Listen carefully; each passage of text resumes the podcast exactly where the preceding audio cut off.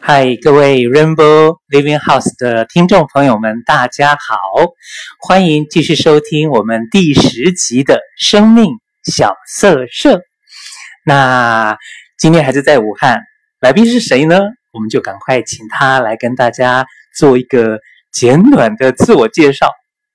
呃，各位听众大家好，然后。呃，我叫 Barry，然后呃是来自武汉同心同恩中心，然后我现在在这里工作，然后呃我是一个出生于新疆，然后又后来到了山东去读书，现在又留在武汉的这么一个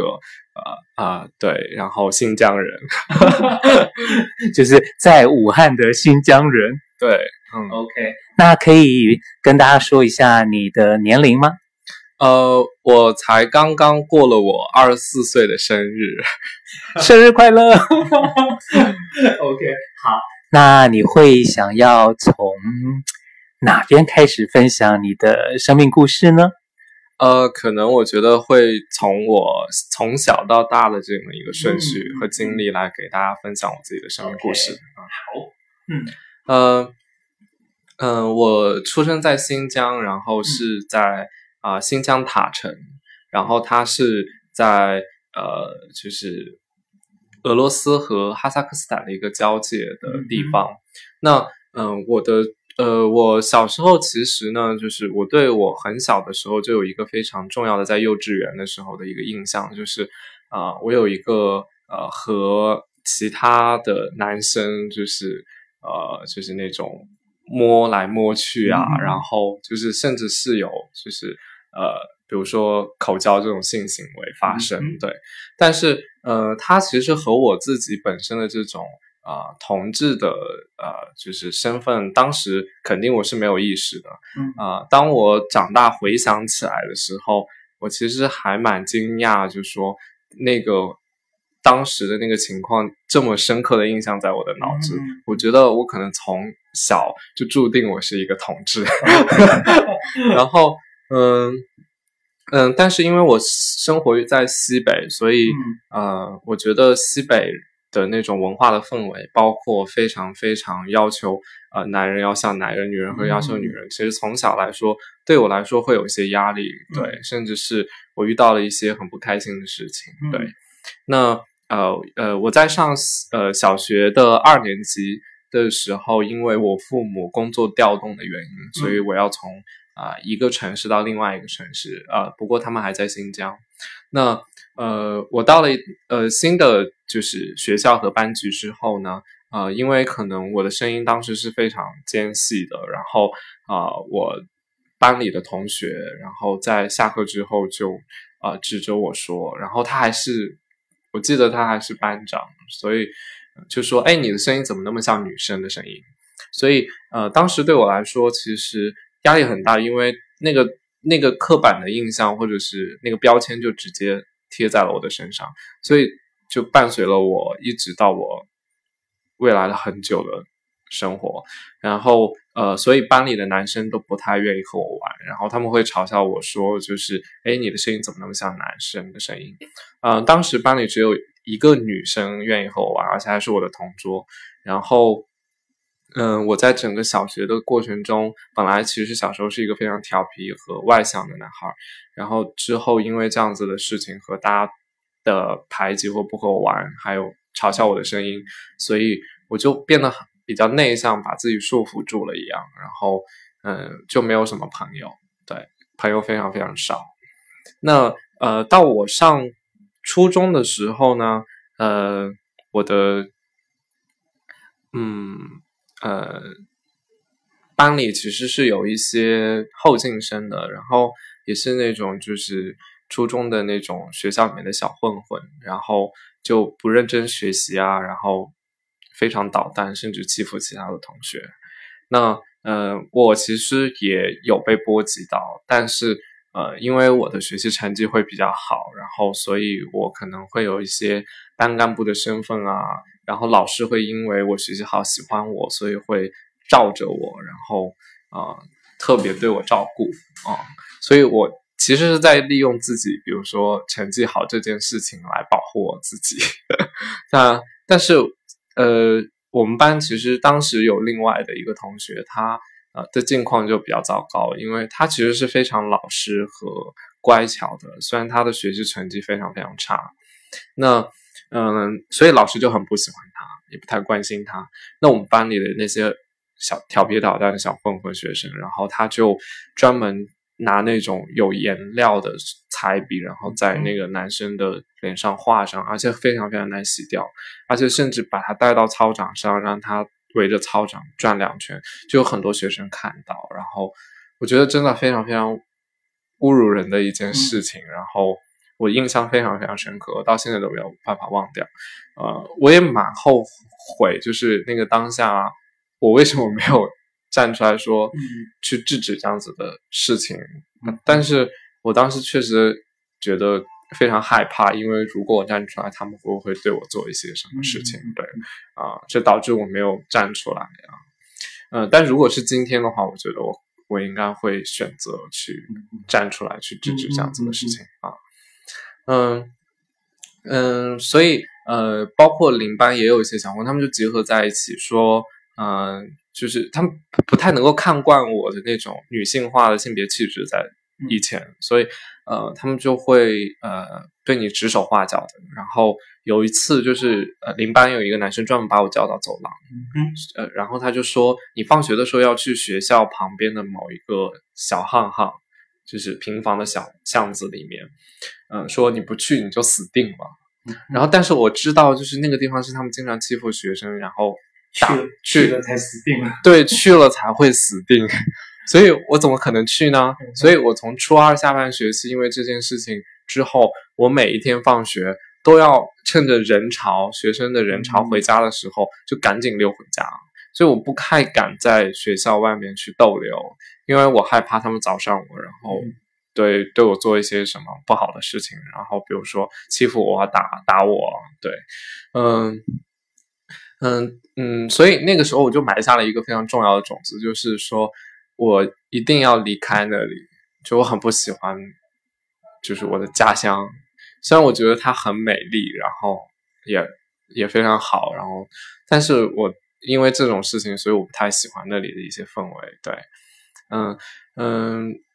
我就说我一定要离开那里，所以我就非常努力的学习，然后成绩很好，然后我就当时在江内，就是在新疆江内有一些重点的高中，然后包括呃我参加了考试，可以有机会到啊嗯、呃、一些啊、内陆的这种就是内地的一些。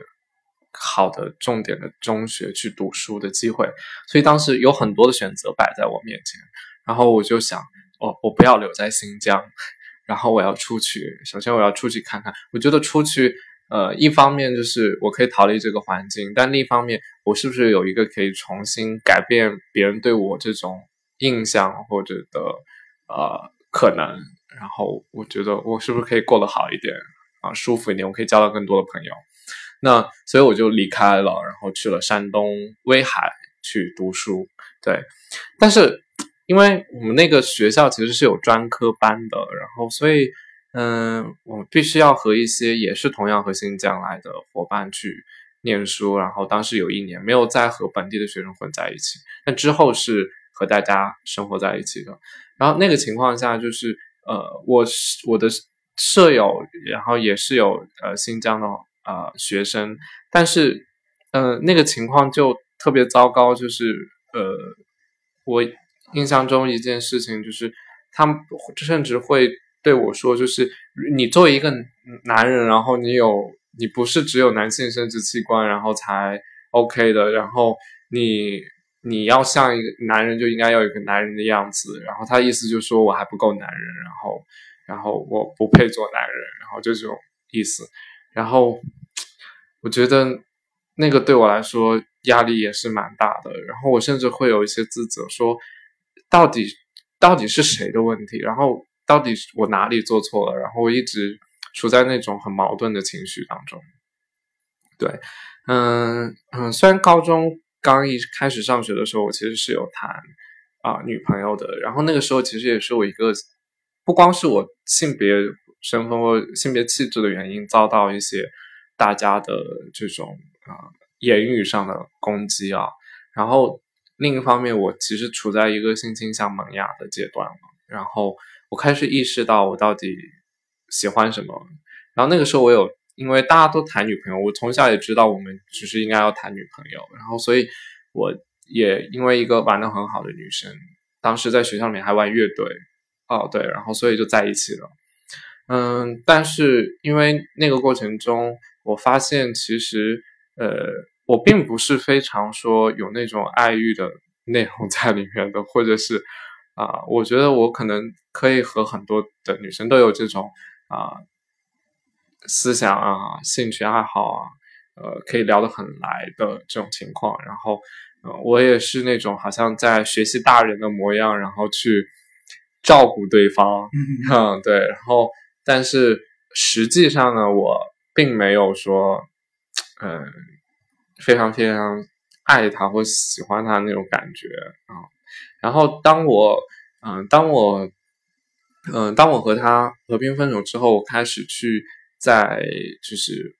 网络上了解很多和同志相关的讯息，因为那个时候我已经发现我其实对男生是很感兴趣的。嗯、我有在学校里面走着走着看到非常帅的男生，嗯、然后我发现我有心动的感觉，嗯、然后所以我在网络上开始去了解一些和同性恋有关的讯息。然后但是刚开始的时候，其实发现很多讯息都还蛮负面的。对，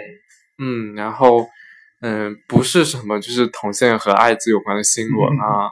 然后就是或者是一些聊天室。嗯，那时候我自己从小接受的教育对性的污名，其实内化的也非常严重。嗯，我觉得就是那个那些聊天室里面，在网络上，然后很多的都是一些大叔在上面约炮。嗯，就我觉得男男同志圈的那种文化就，就就是让我不太能够接受，在一开始，嗯、然后。那但是呃，之后我遇到了一个网站，就搜索到了一个网站，它对我的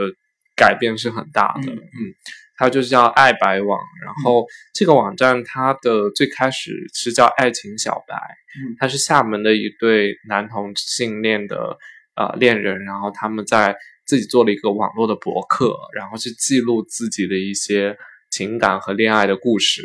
然后分享给大家。然后那这个。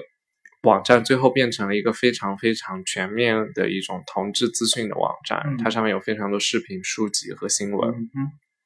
所以我就觉得我像打开了一个新世界的大门，嗯、在上面就是看了很多视频、问答，嗯、然后还有书籍，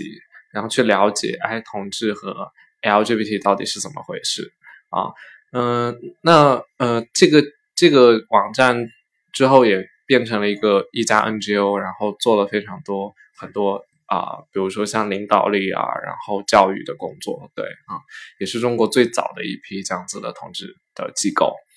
那呃，那个时候，其实在我心里就埋下了一个种子，嗯，就是说啊、呃，我是不是可以说也像他们一样啊、呃，或者是可以帮助一些其他的人，嗯、说呃，因为我的认同其实就有助于这样子的组织或者这样子的网站，嗯、那。嗯，但是那个时候因为我在上学啊，对，所以也没有做太多的事情。但是呃，高二的时候有一件很有趣的事情，就是因为我认识了我人生中第一个很真实现实的这个男同志，是我的一个学长，然后我还蛮喜欢他的。然后但是因为他对我不感冒，所以我很伤心。然后就在一天呃那种秋风萧瑟的情况下，然后我觉得很难过，所以我就给我母亲发了一条短短信。然后就说啊，妈，我喜欢男生。然后，但我妈的回复其实还蛮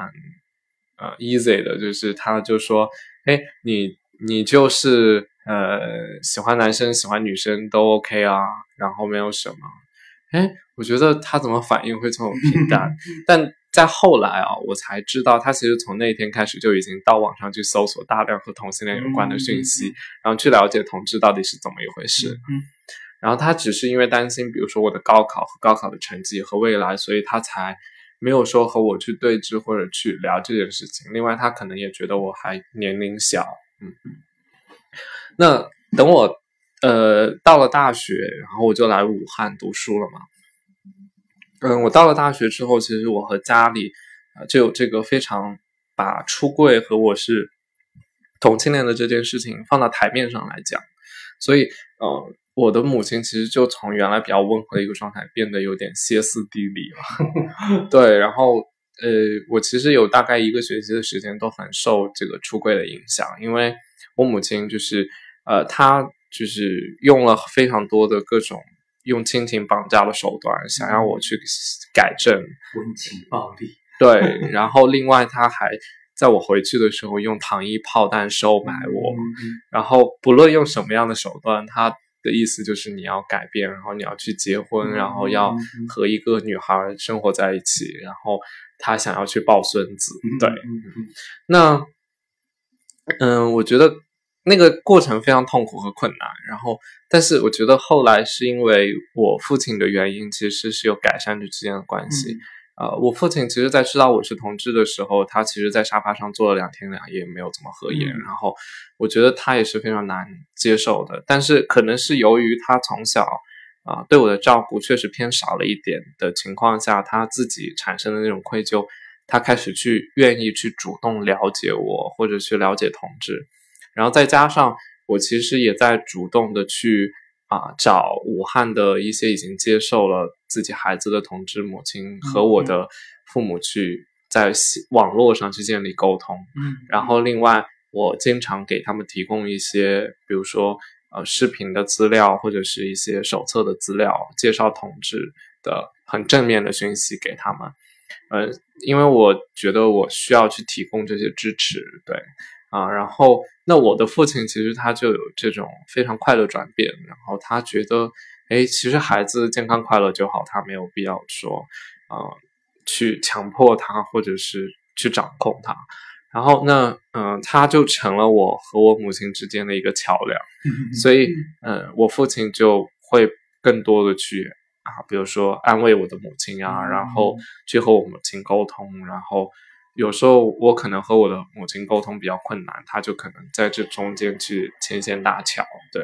所以呃，我母亲慢慢对我的理解和她之后接纳我的同志身份，其实呃也有助于我父亲在中间这种努力，对啊。那我上了大学之后呢，其实嗯、呃，那个时候我出柜的过程中，其实那个时候我已经开始去参与一些同志公益了。然后我们呃，我刚开始在学校里面其实参与非常多的学生社团和班级事务，然后是学生会的工作。但是我因为觉得有点枯燥和乏味，所以嗯嗯，因为我高中就埋下了一个种子，说我想要去做一些事情帮助其他人。那我说，哎，我的大学是不是想也可以做一些更有意义的事情？所以。我就把我的很多职务和一些工作在学生会的都辞掉了，所以我就说我要全心去成立一个社团，或者是组织一些学生，我们可以在学校里开展一些行动，然后去改变一些事情。嗯、那那个时候我认识了一个同校社会学的一个非常好的朋友，他叫安子，然后他现在在美国读书。那当时呢，呃，我们一起就是。啊、呃，成立了这个社团，然后我其实呃花了呃一，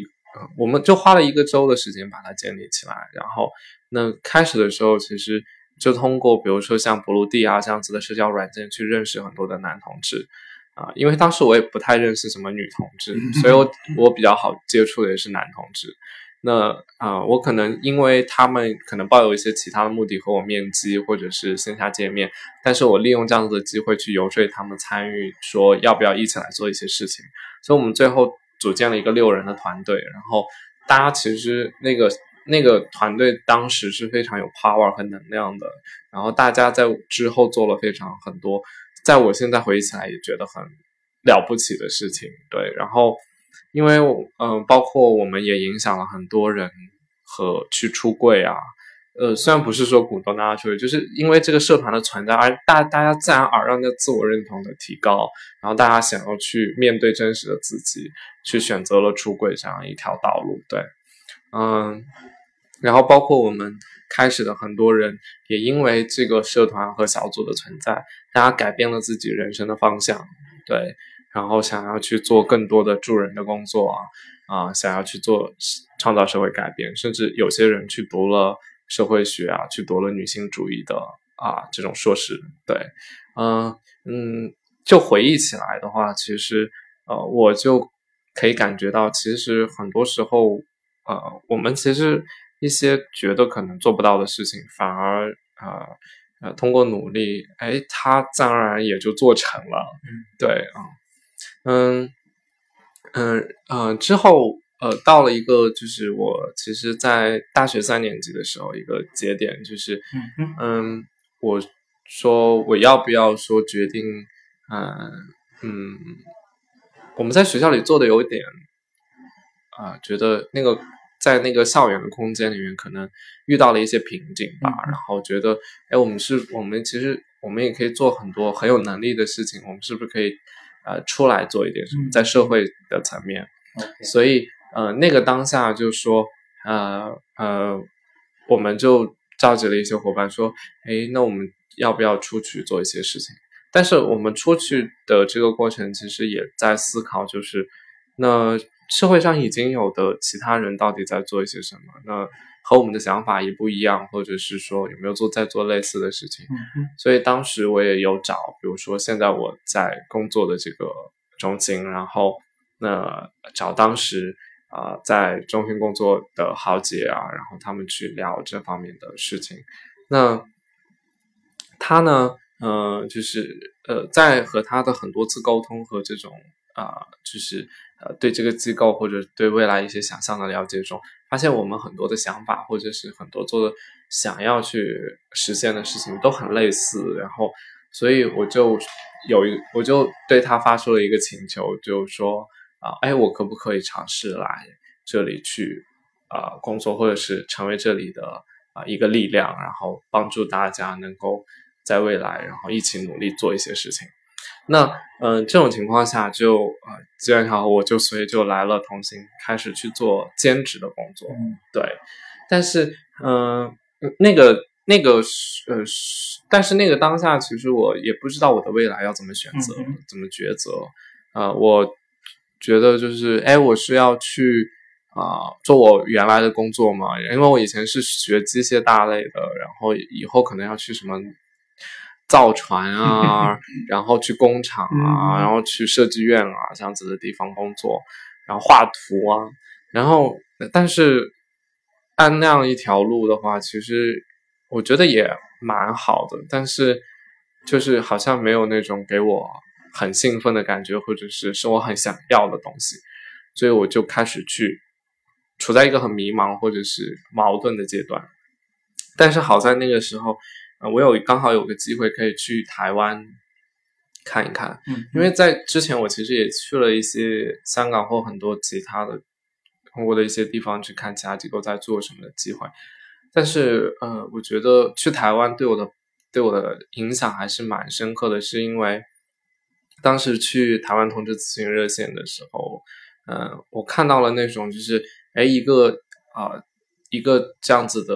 热线一个机构，它从很小的时候，嗯、然后慢慢成长几十年，然后这样子二十年成长到对到现在这种变化，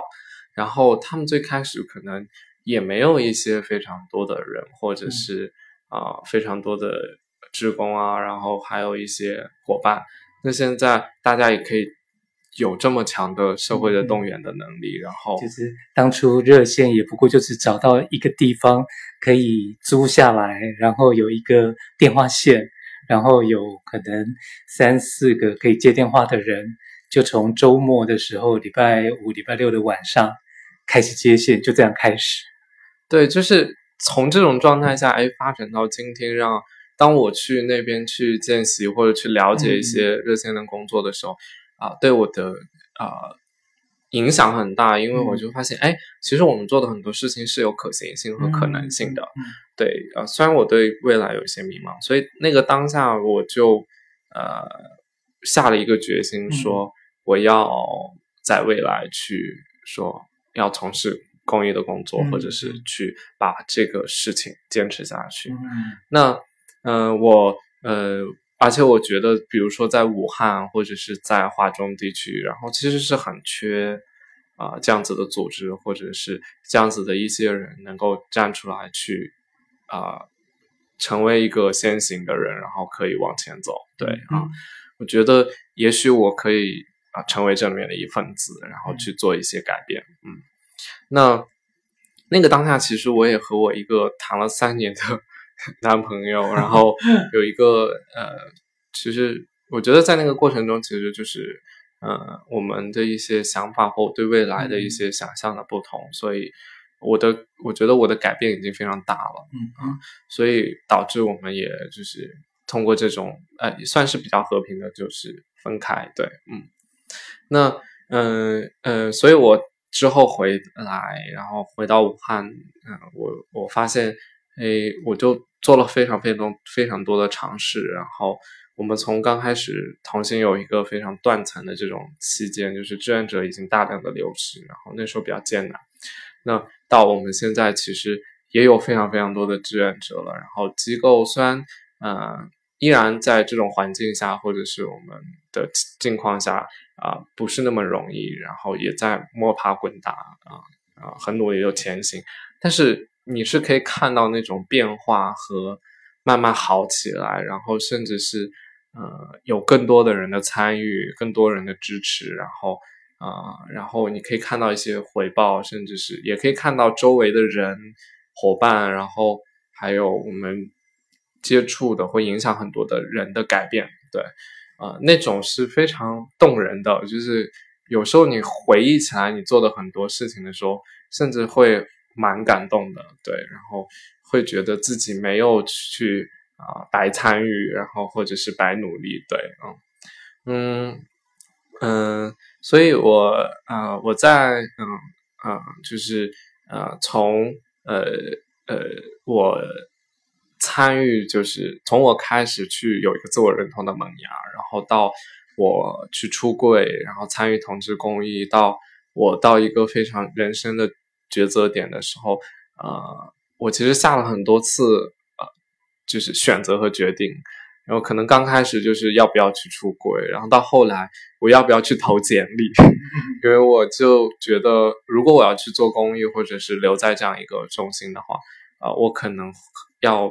我就选择给自己切断了一些后路，然后我说我可以把自己 push 往前，就是不要不要回头，不要退，因为我有时候因为我觉得就是需要给自己推一把，不然我很容易会犹豫，因为很多。大家或者是普通的人，大家都在走一个非常趋同化或者是一样的路的时候，如果你选择了一个很不一样的事情，然后去做，其实还是会有一定压力的，对。而且这种压力不但来自于你身边人的质问，然后也来自于你家人的不理解，对。那其实，在面对这些东西的时候，我觉得如果我要去参与和做这样一件事情。那我需要让自己强大起来，去学会去面对这些和处理这些事情。那这个过程其实也特别想分享，就是说，嗯，看起来我们都很渺小，对，然后但是，呃，我们其实也可以创造很多了不起，甚至非常巨大的改变。对好，那像同行的话，我印象中也已经有七年了嘛。那听你刚刚的描述，好像后面的四年，其实你都在这个过程当中。呃，其呃，其实我比较核心在这个过程中是啊、呃，这两年。这样。对，之前其实我是有参与很多活动或者有帮帮忙，然后但是之前我主要是在学校里面做一些事情。嗯、对，我觉得当时的时候，同行其实也啊、呃，也其实。在面对一个就是从大学生青年变成一个大家都开始走向社会、成为社会人的这种过程，对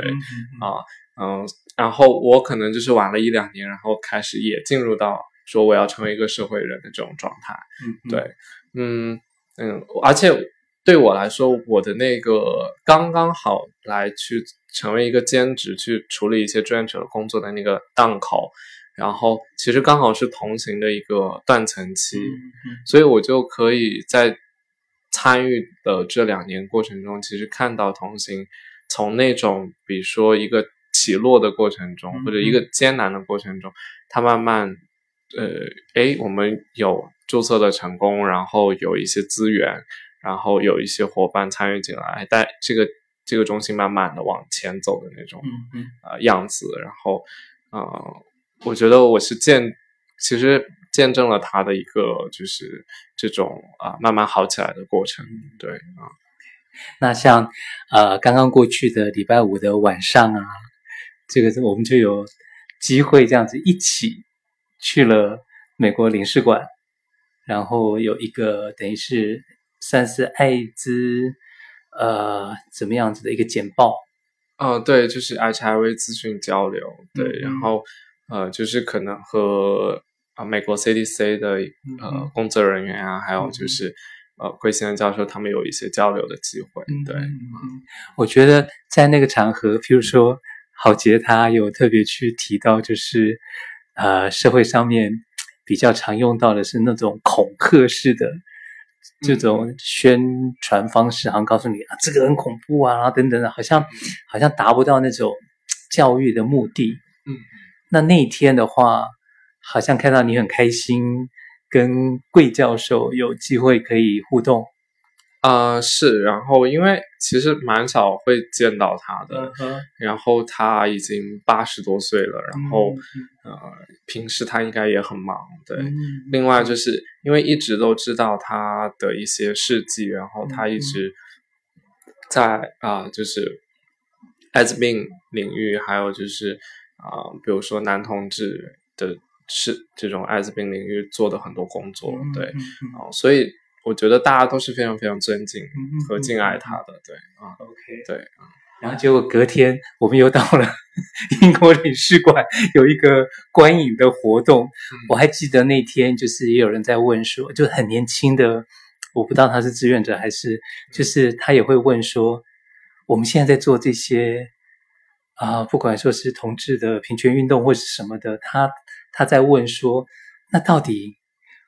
会这样子需要一直做一直做吗？然后未来未来还会再做需要做这些吗？等等的。那就你自己看的话，你会感觉好像你也走了这几年，甚至于说就我看的话，可能热线二十年，好像同行七年就已经赶上了那种格局啊等等的。那就你自己看未来呢，还可以有怎么样的发展吗？”嗯。我觉得谈不上说我们赶上了一些格局吧，对，然后呃，我觉得可能是因为热线就是它的年代和开始的时代和像同行还有大陆很多机构开始的时代是不太一样的，嗯，那个在那个时代下。可能比如说现在的讯息或很多交流的发达，导致我们可以有更多的机会。其实啊、或者是呃，会有一些看到这个世界其他可能性，所以会带给我们很多新的想法。嗯、我觉得那个是呃前人铺的路，然后其实给我们很多帮助，然后才可以让很多其他地方，甚至是没有或者才起步，慢慢开始去做同志运动的伙伴。嗯啊、呃，有的一些见识，对啊，然后那我觉得对于同行来说，其实我们是很希望说，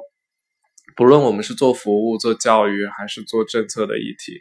在未来，然后我我们是很希望说，啊、呃，嗯，建建立一个啊啊、比较综合型的这种统治中心的远景，嗯、对、嗯，我们希望说在这里就是像。同志的一个家，我们可以为很多啊、不同困拥有不同困难或者困境的同志朋友，嗯、然后提供一些帮助。对、嗯，那未来的话，嗯、呃，我觉得可能在大陆的环境，即便说我们比如说在呃一些情况下会有很多的阻碍或者是压力，但是随着时间的推移，我觉得很多东西都会慢慢有所改变。就是嗯。呃而且，即便是呃，在这样子的情况下，我们一样是可以有一些呃策略，然后方式或者方法，然后是我们自己去探索和创造出来的，适合于我们本身的一些啊、呃、社会环境啊，呃国家的情况下，然后可以去做的事情。对啊，那我们习惯在要结束之前呢、啊，都会问就是。如果以同行来说，有没有什么最近的活动，或者是呃，可以跟大家分享，或是说想要跟大家推广的或宣传的，甚至于说怎么样子在网络上面找到同行的资讯呢？啊，呃，一个就是呃，首先就是大家可以其实关注武汉同行的呃公众平台，嗯、然后呃直接在微信搜索“武汉同行”就可以找到我们，嗯、然后那也可以。输入就是 W H L G B T，就武汉 L G B T 的一个简称，然后也可以找到我们。嗯，嗯，然后另外就是一个就是我们在七月份其实啊、呃，或者最近我们在给我们一个同伴互助，就是同伴咨询的一个项目，然后我们想要给更多的培养更多的志愿者，然后给他们做培训，嗯，嗯，然后呃支持社群，陪伴社群。那啊、呃，可能呃在公众号上大家也可以看到我们的这个就是。呃，募款的一个信息，如果大家愿意，就是有兴趣或者愿意支持我们，也欢迎给我们募捐。对，然后另外就是，呃，我们其实哦，这个月我们还有召集那个，比如说今年可能我们去啊、呃、台湾同志游行去玩，所以而且就是在十月底的时候最后一个周末，呃，对，然后阿宝应该也是到时候可以。呃，在中心给大家做一个分享，然后到时候大家也可以关注公众号，然后可以来听分享。有兴趣的话，也可以和我们一起报名去参加今年的台北同志游行。嗯嗯，这个礼拜六的晚上。好，那最后最后有没有，或者是说你今天的分享当中有没有什么样的一段话，是你觉得还想再拿出来分享给听众朋友，当做是给听众朋友们的祝福？呃，我觉得。特别就想说的就是，可能前面讲过的，就是啊、嗯。呃，我们其实有时候觉得自己是很渺小的，嗯、然后可能感觉一开始做不了什么事情，嗯，但是其实你只要努力和坚持，当你回过头来的时候，看到其实你也可以做一些非常啊、呃，让自己曾经觉得了不起或者很巨大的改变，嗯、对，所以我觉得呃，要有信心，或者是要耐心，然后。可以有所坚持，就不管你在做任何的事情，其实都是一样的。我觉得，呃，做呃参与同志运动，其实对我来说很大的改变，就是在于我其实相信自己坚持和啊、呃、自己，呃，即便很渺小，只要自己有这个心愿，其实一样是可以创造一些事情。嗯嗯。OK，从你的今天的分享当中，我会听到就是。因为什么什么什么，好像在心里面种下了一个种子，嗯、然后甚至于会听到，就是你会想要出去看一看，嗯嗯，然后好像这些都是都是会给你带来一些力量的，嗯、甚至于好像你最后的这一段话，好像会感觉就是坚持，坚持下去之后，你就会看到希望了，嗯嗯嗯，OK，好哦，那我们就要在你送给大家的这个祝福当中，跟听众朋友们说拜拜喽。呃，各位听众，大家拜拜。